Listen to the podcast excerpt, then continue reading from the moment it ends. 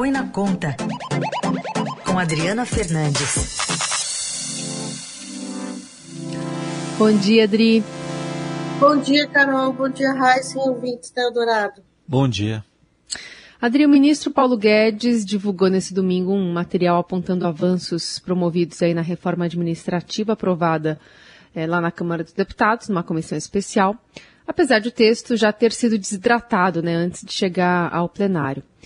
Queria saber o que, que chegou às suas mãos, aos outros colegas jornalistas, o que mais faltou dizer a respeito da, das informações enviadas pelo ministro e pela equipe econômica.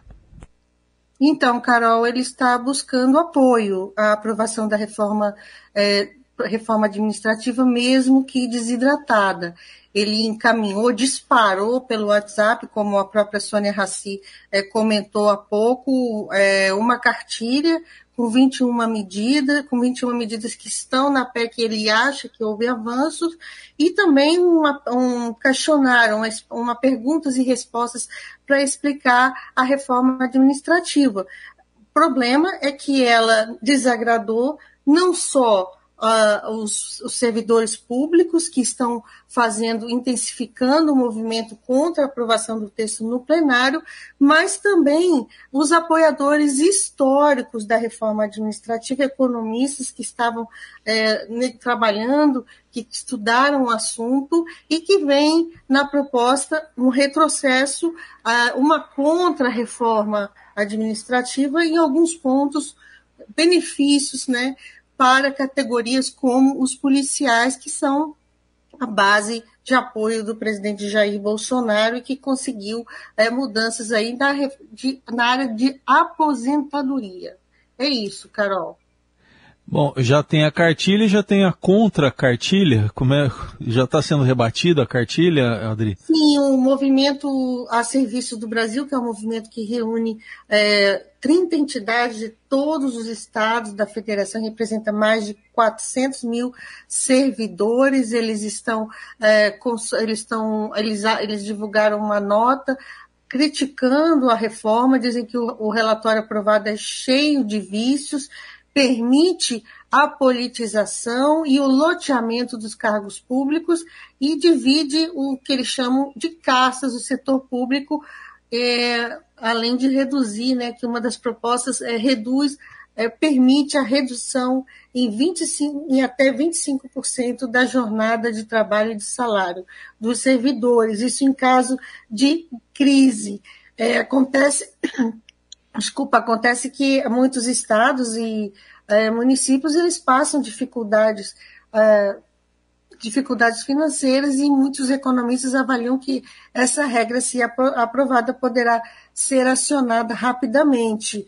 O que, o que esse movimento diz é que o comportamento da bancada governista, né, com a apresentação de inúmeros relatórios pelo pelo deputado Arthur Lira antes do relatório final e troca também de parlamentares na comissão acabou mostrando para esse, para esse grupo, né, para esse movimento, de que não há consenso ainda para a reforma, porque que o governo não tem, nem os, os aliados do Centrão, os votos necessários para aprovar em primeiro turno na Câmara.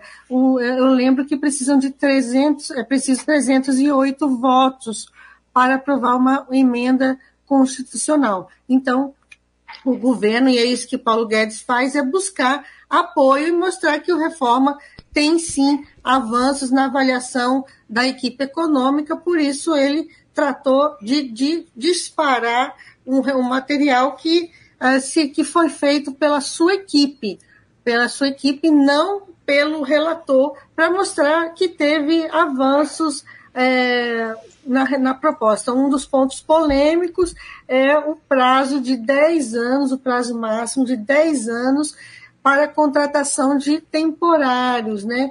Com, é, e esse, isso é um ponto que os, que os servidores públicos, que as categorias é, não concordam. Adri, é, tem data já para essa, essa PEC ser votada? Enfim, vai depender um pouco da repercussão desses pontos elencados aí pela equipe econômica. Do que está dependendo esse cronograma? Olha, Arthur Lira, presidente da Câmara, quer votar logo, né? Mas tem, um, tem que ter um rito, né? é, tem todo um cronograma aí de, de passagem é, de votação, ele quer, quer colocar, e tem outras pautas importantes, como vai, como vai deve ganhar força a tramitação da PEC dos precatórios, a PEC que, financia, que traz uma solução para o financiamento, para o pagamento né, dos precatórios, que são sentenças judiciais ah, já transitadas, julgadas, em, e que a União é devedora. E eu lembro que são 89 bilhões de reais a serem pagos no ano que vem, e o governo quer diminuir a pressão, essa pressão de gastos no orçamento. Governo e também congressistas interessados em, nas emendas parlamentares. Então, tem muita votação, tudo vai estar sendo negociado, né?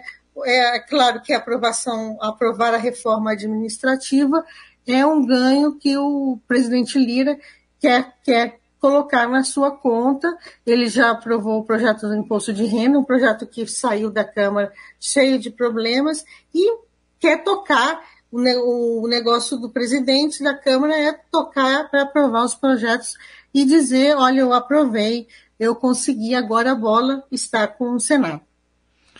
Bom, só que ele mandou para toda a lista de contatos, por exemplo, o presidente pode ter recebido também, né? Ele que às vezes resiste a isso. É, foram dois arquivos, eu mesmo recebi, são dois arquivos, um arquivo com 21, que são 21, é, 21 pontos que ele considera avanço, e um outro arquivo que traz assim perguntas e respostas para, para as pessoas entenderem é, o que que o, alguns pontos é, alguns pontos aí mais difícil entendimento ele, ele traz com perguntas e respostas e disparou ontem pela manhã, ontem cedo, bem cedinho, o ministro gosta de acordar cedo e está aí rodando, é, provavelmente foi para toda a sua lista de, de telefônica do Zap, né? Foi pelo WhatsApp. Bom, não dá para dizer que é fake news, né? É um olhar. Não, não, não dá para dizer que é fake news.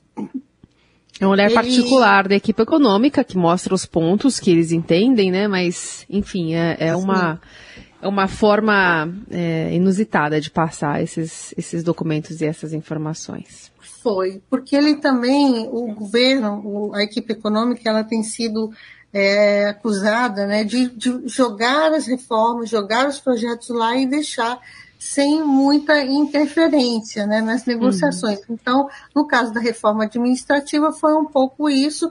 Ela foi desidratada, tirou, é, não atingiu os membros de poder, né?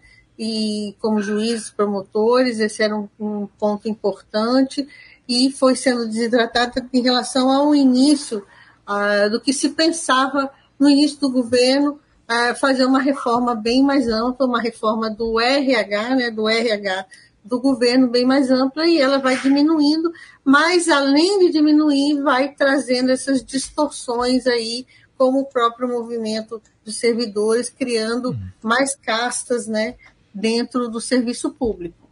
Essa é a Adriana Fernandes, volta na quarta-feira a comentar assuntos de economia aqui conosco. Obrigada, Adri, boa semana. Boa semana, Carol e Heisen, a todos os ouvintes. Até quarta.